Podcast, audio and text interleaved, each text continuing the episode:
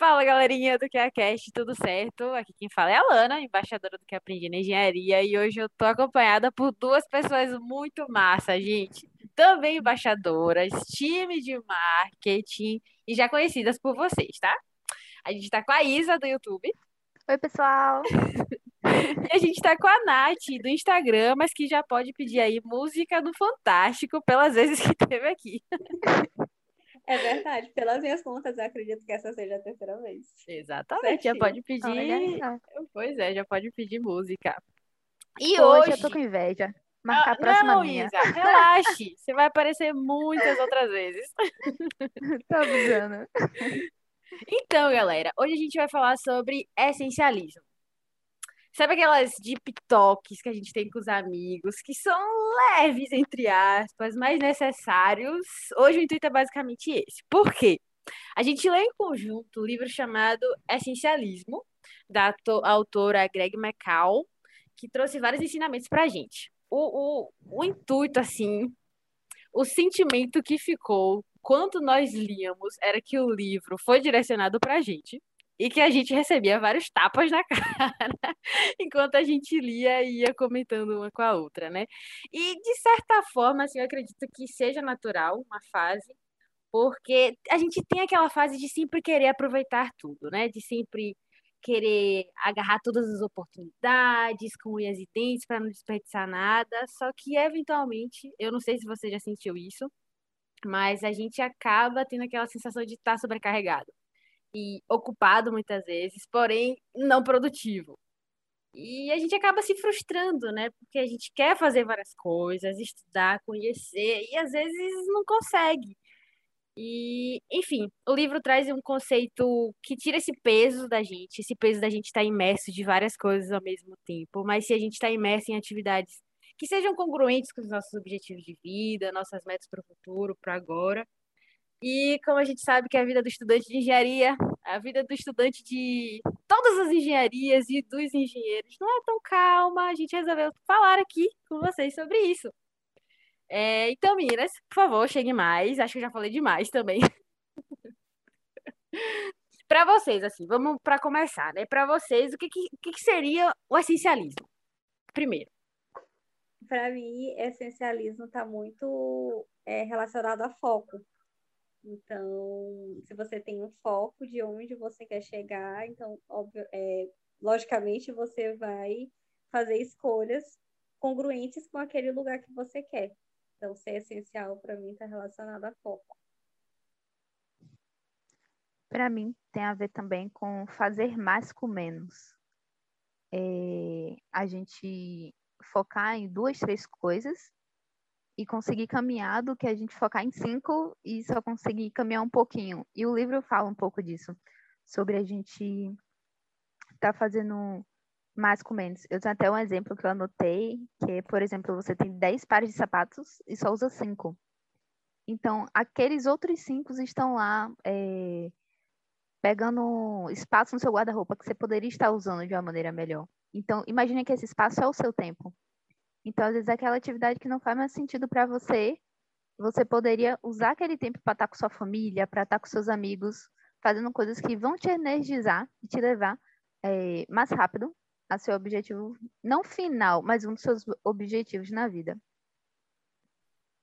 Boa, Isa, boa. Eu também acredito muito nisso. Tem até é, várias, vários exemplos, né, que o livro vai dando ao longo das, dos capítulos, das histórias, alguns vários, que traz muitos ensinamentos pra gente.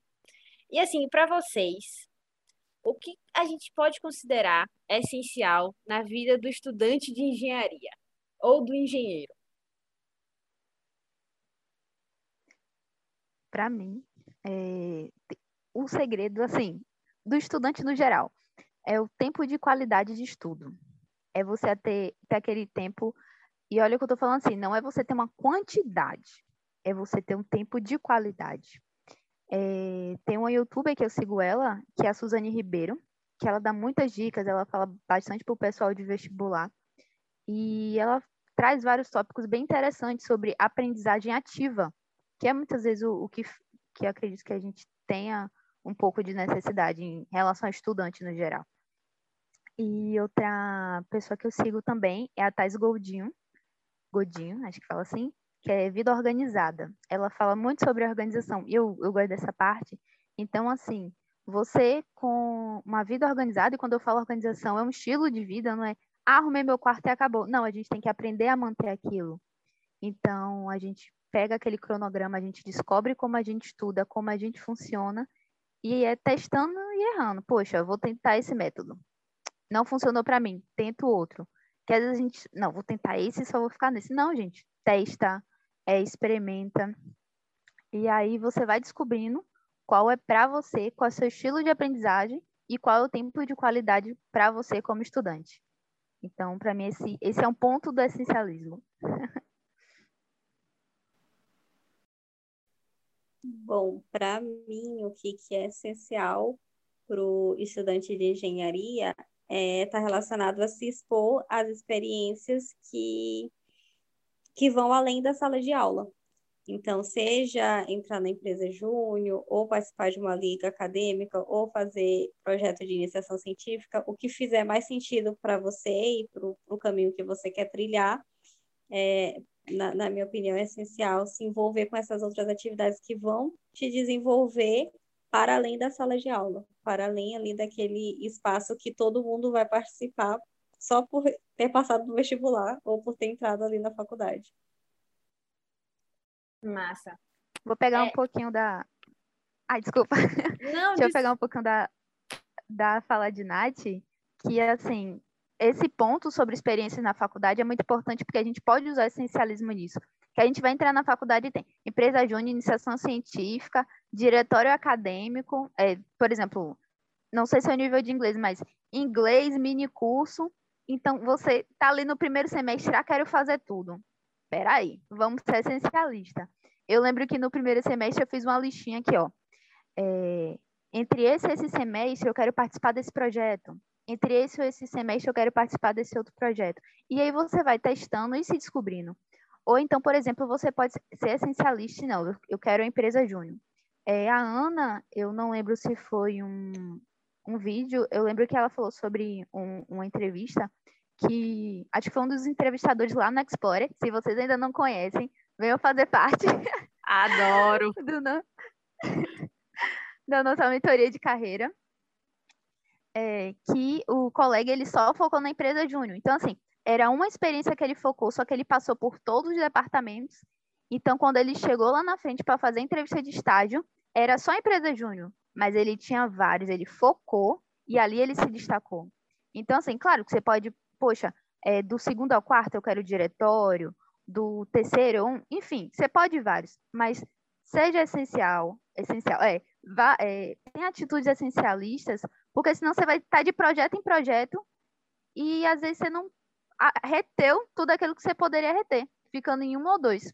Então, ó, aproveitando, fala de Nath para dar essa dica para vocês.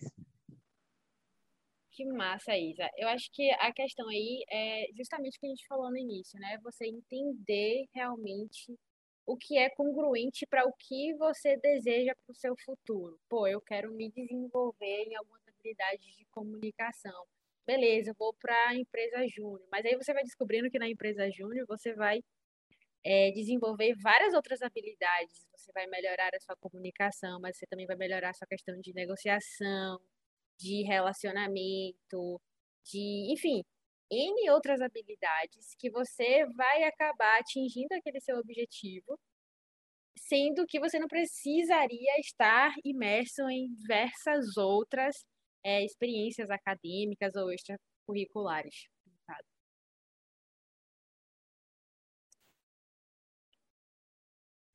Sim, sim, eu concordo com a Lana. Ah, tá, desculpa. Vá, é, vá, vá. Eu, concordo, eu concordo com a Lana, mas eu sou suspeita a falar, porque a empresa Júnior foi, sem dúvida, um divisor de águas. Então, para mim, se fosse escolher uma experiência, apesar de já ter passado por, por exemplo, iniciação científica, outras atividades extracurriculares, a empresa Júnior, para mim, foi o local assim que eu mais aprendi. Seja é, aspectos é, de soft skills, quanto hard skills, foi assim um ambiente muito multidisciplinar. Então, se eu fosse escolher um, seria essa, com certeza. Mas só para deixar claro isso também, não precisa necessariamente escolher um, né? Talvez escolher dois, três, seja legal para você, seja o essencial para você, né? Inclusive, é, tem puxando... cinco anos aí de graduação. Total. Escolher tem tempo. Puxando isso, como é que a gente pode fazer essa priorização ou essa escolha do que, que é essencial para mim, por exemplo? Para mim, no caso, eu estou dizendo o, ouvinte, tá? ah, certo.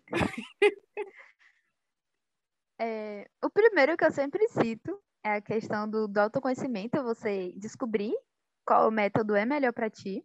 É, eu faço assim, eu gosto de fazer assim. Primeiro, eu separo áreas da minha vida. Aí, por exemplo, eu boto tudo no papel. Atividades é, do que aprendi na engenharia, atividades do IFBA, é, atividades gerais, coisas que eu tenho atrasada, pronto, eu boto tudo no papel. E depois eu uso a matriz de Eisenhower. Gente, eu, eu, eu testei esse nome, mas eu me atrapalho para falar. Chique. Eisenhower, acho que é assim que se fala. Que ela é assim, no, no eixo Y tem as coisas importantes e no X tem a urgência. E aí ele, ela é dividida em quatro quadrantes. E aí você vai por coisas para fazer agora, coisas que você pode agendar, coisas para delegar. E a quarta é eliminar. Só que assim, tem algumas coisas que você pode eliminar, mas eu boto para fazer depois. Por exemplo, uma coisa que eu estou postergando há muito tempo e é importante, que é dar um feedback no, em um produto que eu comprei na Amazon. Por que isso é importante? Porque a partir desse feedback me ajudou a escolher o produto. Então, poxa, se o feedback dos colegas me ajudaram, eu me sinto assim grata para dar um feedback também é, e aí ajudar outras pessoas. Não é, por exemplo, tão importante quanto, poxa, eu preciso fazer a lista de cálculo para amanhã, por exemplo. Não, gente, eu não preciso, mas é só um exemplo. Mas, assim, é uma coisa que eu posso, sabe, fazer depois, fazer no final de semana, chega lá, postar uma foto e tá fazendo. É, normalmente eu coloco assim e depois coloco no meu planner. E aí divido no, ao longo dos dias da semana. Aí isso é que funciona para mim. Mas assim, às vezes eu vou mudando, às vezes, poxa, o planner não tá tão legal. Aí eu faço uma lista. E o bom é isso, é você ir testando e também não fazer algo rígido. Diga aí, Nath. Sim, nossa, isso que Isa falou sobre não fazer algo rígido é, é muito verdade. Porque para mim, por exemplo, funciona muito o planner. Então, é a forma como eu organizo o planner no papel. É, não é o aplicativo, não funciona comigo, precisa ser no papel, precisa que eu escreva, que eu risque. Inclusive, hoje, antes de da gente começar esse podcast, eu tava, eu já vi que o que eu tinha planejado na semana não ia dar certo, eu já estava fazendo ali meu reajuste, cortando coisas que não vão dar para ser feitas essa semana. Então, esse tipo de priorização funciona muito comigo no papel. Então, se eu fosse dar uma dica, eu falei, falaria para a pessoa tentar pelo que eu sei que funciona, mas pode não funcionar para você pode funcionar comigo, mas pode não funcionar para você. Então, testar e não é, é, tratar o que a gente fala aqui como rígido, o único caminho certo, é importante. É importante você experimentar e ver o que faz sentido para você. Às vezes, o aplicativo é ótimo. Ana, por exemplo, gosta muito dos post-it. Então, cada um tem o seu método. Que massa. Você está falando Sim. e tá me lembrando de um podcast que a gente fez sobre como gerenciar melhor o tempo. Então, se você ainda não ouviu, vai lá atrás. Entre os podcasts mais antigos que Nath e a Ana deram dicas muito valiosas. Inclusive, eu lembro, Nath, que você falou realmente do planner. E mostra aí um dos seus talentos, né? Isso você ia falar? Disciplina. Exato. Não, eu ia falar assim, e sobre planner, uma dica que eu dou complementando Nath, é que tente ver um sem data. Por exemplo, eu tenho o meu que ele tem a semana, mas ele não tem o dia. Ele tem assim uns meses e umas bolinhas. Então, assim, às vezes naquela semana eu não usei o planner, mas na, na próxima eu uso, então eu chego e boto dia 1, dia 2, dia 3. Isso é bom porque, assim, acaba que passei uma semana e não fica aquele papel perdido que tem alguns planos que já vem um ano todo preenchido. Eu consegui comprar sim e não foi tão caro, então é outra dica também. E, ah, e outra coisa que a Nath falou sobre o, o modo que a Ana arruma, é, faz sua agenda, né? Outra dica também, ela fez um vídeo lá no YouTube. Então, depois de ouvir o podcast que a Alana indicou, vão lá no YouTube conferir o nosso vídeo, que ela explica um pouquinho como ela organiza a agenda dela, como ela organiza a rotina dela, que eu acredito que vai ajudar muito vocês. Show de bola. Eu acho que nesse processo de entender o que, que é essencial ou não, claro que tem muito a ver com o que você quer para sua vida, para o seu agora e para o seu futuro, mas tem muito do que a Isa falou, de você entender o que, que você pode deixar um pouco de lado. É aquilo que o livro fala, perder para ganhar. É, tem um capítulo, é justamente um capítulo que ele fala que as soluções em que perdemos uma coisa para ganhar outra maior não devem ser ignoradas nem menosprezadas, devem ser adotadas e realizadas de forma ponderada, ou seja, examinada com muito cuidado, né, deliberada, ou seja, realizada ou causado propositalmente, de forma né, intencional e estratégica. Eu acho que isso vai muito, literalmente, de um essencialista, de você perguntar para você o que, que eu posso ceder é, para ganhar na troca, né? E não simplesmente pensar, pô, eu posso fazer tudo ao mesmo tempo. Mas será que você fazer ao mesmo tempo vai sair com a mesma qualidade?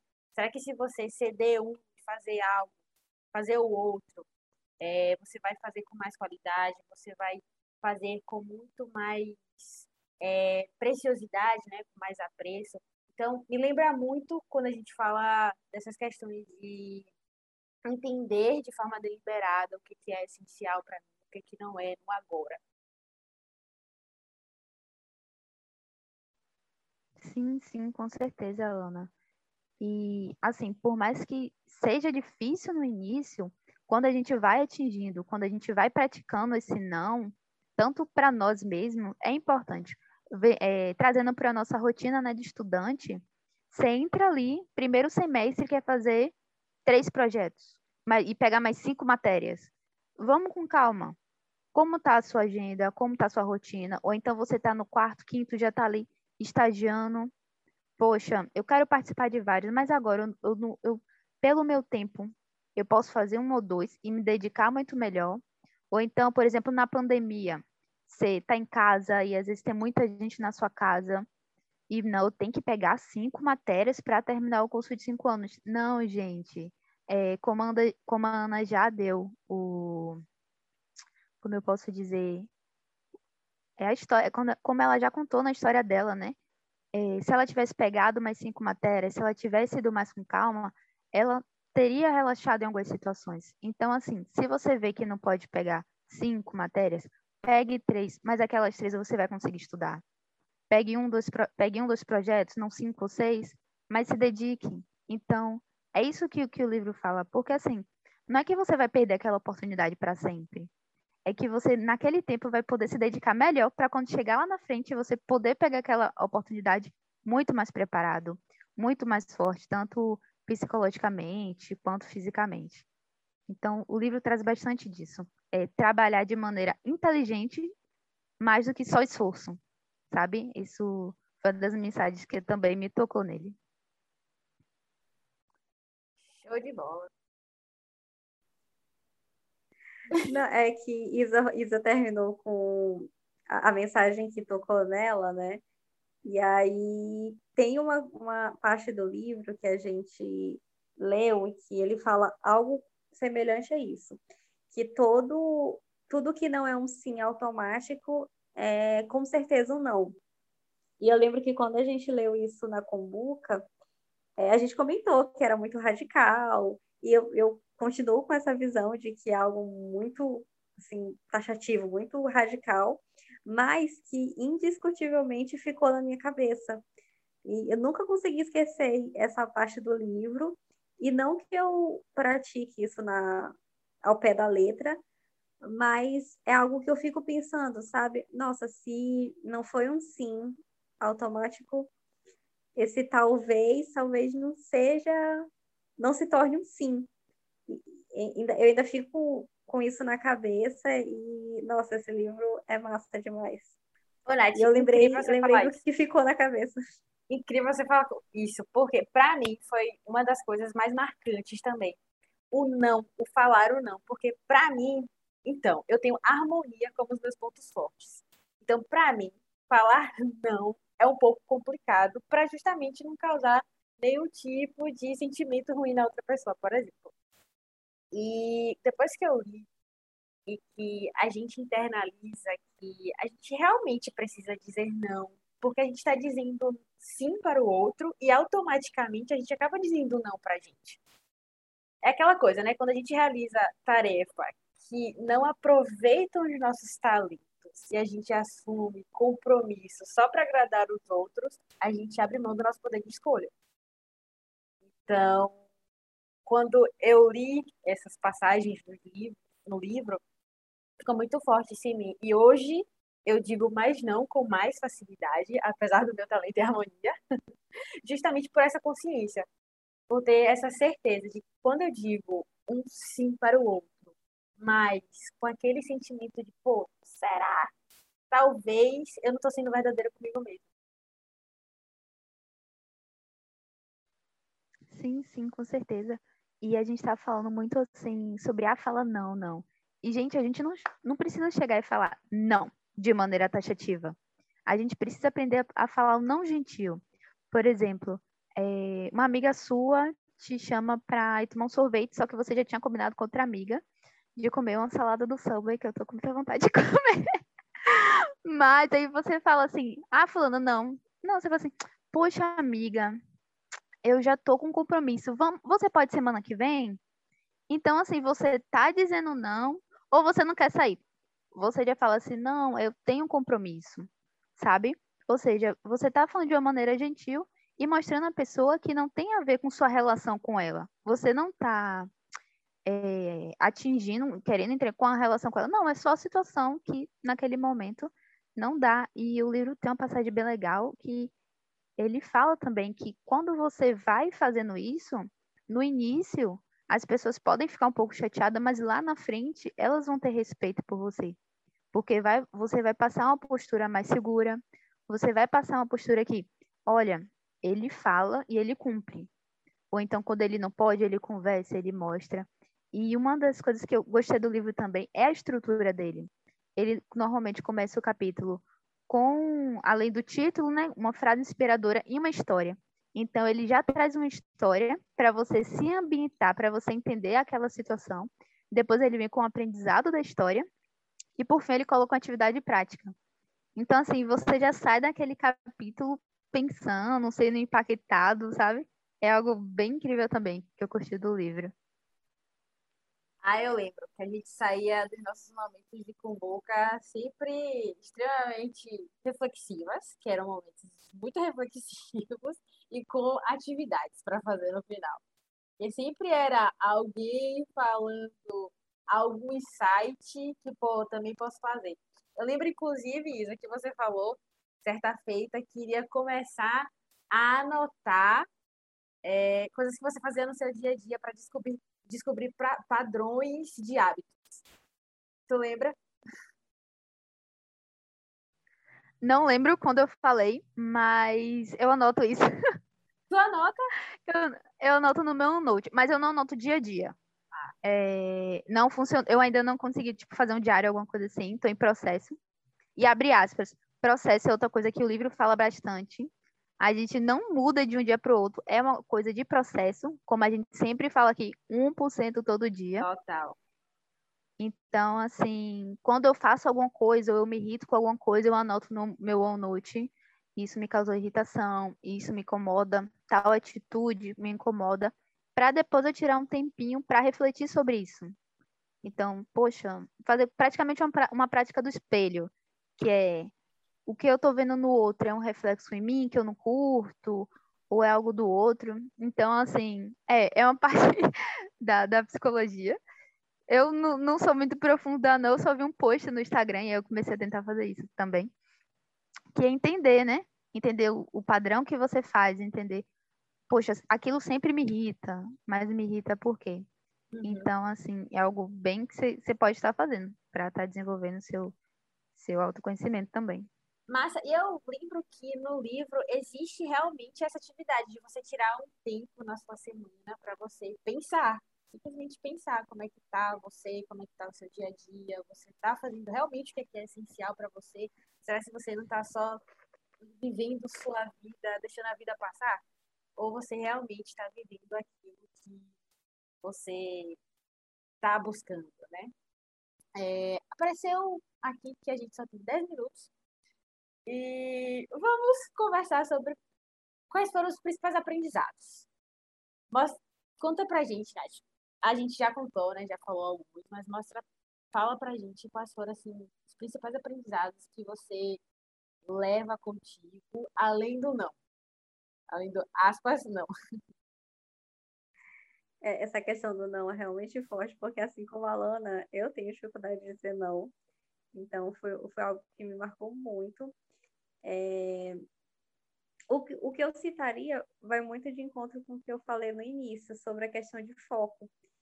Então, ser essencial é, é ser uma pessoa focada, ter o foco, é saber é, fazer as escolhas mais coerentes para o caminho que você quer trilhar. E é um discurso muito bacana, mas não é algo fácil de se fazer. Isso que Isa falou sobre o processo é muito verdade, porque às vezes você lê um livro tão prático e com ensinamentos tão reais quanto esse essencialismo, mas é um processo para você colocar aquilo em prática. Então, é, foi isso que, eu, que eu, eu tirei desse livro tem muita coisa aqui, muita coisa boa. Vou precisar de um tempo para absorver tudo isso, absorver é, as dicas práticas de como dizer não. É, apesar de foco estar nos meus nos meus talentos, é o meu terceiro talento, é, eu ainda tenho dificuldade, eu ainda me vejo envolvida com muitas coisas ao mesmo tempo. Eu gosto de estar envolvida em muitas coisas. Então, fazer essa reflexão do que, que faz sentido e ter que dizer não para algumas coisas é algo que eu levei, é, carreguei, né, comigo nesse livro. Mas muito massa. Só leiam. É um livro rápido, não é um livro super maçante. Então, leiam, vai valer muito a pena, gente. Sim, sim. E uma parte da fala de Nath me lembrou algo que, que eu estou tentando melhorar na minha rotina também, que é a questão do talento. Eu tenho disciplina como um dos meus talentos e tem algumas coisas que eu tô com dificuldade. Então, assim, outra coisa do, do você ser essencialista é você ver o que tá te atrapalhando a você desenvolver o seu talento. Então, por exemplo, você está fazendo várias coisas, mas, olha, eu vou tirar isso, isso, eu posso, isso vai fazer com que esse meu talento seja, sabe, mais exposto. Sobre os aprendizados, como um dos meus talentos é ativação, antes da reunião, né, eu separei duas folhas é, de anotação. Izinha é assim, exemplificação de ativação. Gente, é, é demais. Verdade. Eu faço que eu nem, eu, eu, nem, eu nem sinto. E é muito engraçado isso, é muito engraçado isso. E mais, não, como não... uma boa. Diga, Nath. Não, eu ia falar que quem não assistiu o nosso podcast de marketing, Isa também trouxe, sei lá, uns cinco exemplos Véi, do que, é que era Acho que era oito. É, pois é. É, Então tem todo um histórico aí dessa personalidade. Desse, desse talento de ativação, né? Mas vamos lá, sendo, sendo essencialista, vou, vou estar citando três, de, de assim, vários aprendizados dele. Que é a questão de você ter atitude, porque o, o, o livro te ensina isso, a você ter atitude, você começar a, a fazer coisas na sua vida para focar no que é mais importante. E assim, gente, você não precisa fazer plano para os próximos 30 anos. Comece pequeno, comece seis meses, um ano, dois anos. Claro que, por exemplo, a gente está estudando o nosso curso de cinco anos, eu falo engenharia no geral, você tem um curso de, de quatro, poxa, eu preciso tal e tal curso. Mas, assim, você que está com dificuldade, que já tem uma certa dificuldade, comece com pouco, mas comece. Então, assim, foque no que é mais importante para você no momento. Poxa, é fazer um curso de inglês, fazer um curso de oratória que eu estou com dificuldade. Então, isso também é, é ter atitudes essencialistas. É eu fazer menos, porém melhor, né? Como eu citei mais cedo, e transformar soluções em rotina. Você tem uma atitude que você precisa melhorar, ou, por exemplo, poxa, toda vez que eu preciso sair para determinado lugar, eu perco um tempão escolhendo roupa. Poxa, pega aquele lugar, é, por exemplo, faculdade. Bota uma farda. Às vezes o pessoal, ah, eu não quero usar farda, mas gente, farda é tão bom no sentido assim. Vou no armário, pego aquela roupa, boto, vou para a faculdade. Eu, eu acho. Pensar, ah, essa blusa, essa blusa. Eu acho que eu precisava diga, diga. ouvir esse podcast quando eu estava na faculdade. Então... Facilitaria muito minha vida. Sim, sim. Eu, eu curto, eu curto bastante. Assim, fazer algumas transformações em rotinas. E em relação aos os três aprendizados, vou citar esses. Massa aí, show de bola. É, eu acho que se eu pudesse citar, além do que eu falei, né, com relação a, a entender essa questão da importância de dizer o não, mas olhar para mim com mais cuidado e com mais discernimento foi um, um, foi um dos aprendizados, mas outro também que foi muito importante é olhar mais para minha qualidade do sono e para minha qualidade de vida mesmo, de saúde, porque a gente pode estar o mais produtivo que a gente pensar ou achar que está, mas se a nosso sono, se a nossa saúde não estiver da melhor forma, não adianta a gente escolher o que é essencial, porque sem saúde não dá. A gente não consegue viver bem, não. E eu acredito que é isso. Vocês têm algo a complementar? Eu ia falar da, da sua dica Fala, Nath. Eu ia falar dessa dica, que essa parte do sono, que seria, assim, é muito importante, sem sono. Eu sei que tem muita gente que pode estar ouvindo a gente aqui, que trabalha, estuda, e é complicado.